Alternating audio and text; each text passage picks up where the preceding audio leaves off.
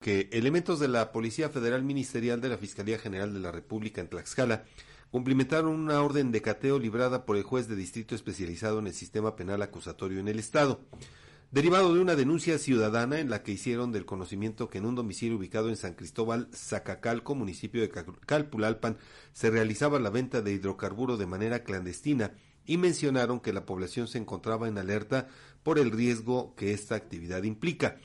Por lo anterior, el agente del Ministerio Público Federal inició la carpeta de investigación correspondiente y solicitó a la autoridad judicial una técnica de investigación consistente en orden de cateo, la cual fue concedida. La Policía Federal Ministerial de la Agencia de Investigación Criminal y peritos especializados en diferentes materias cumplimentaron el cateo en el que se aseguró un inmueble, un tambo con hidrocarburo, 37 garrafones de plástico de diferentes medidas, 12 mangueras, embudos, jarras y otros objetos.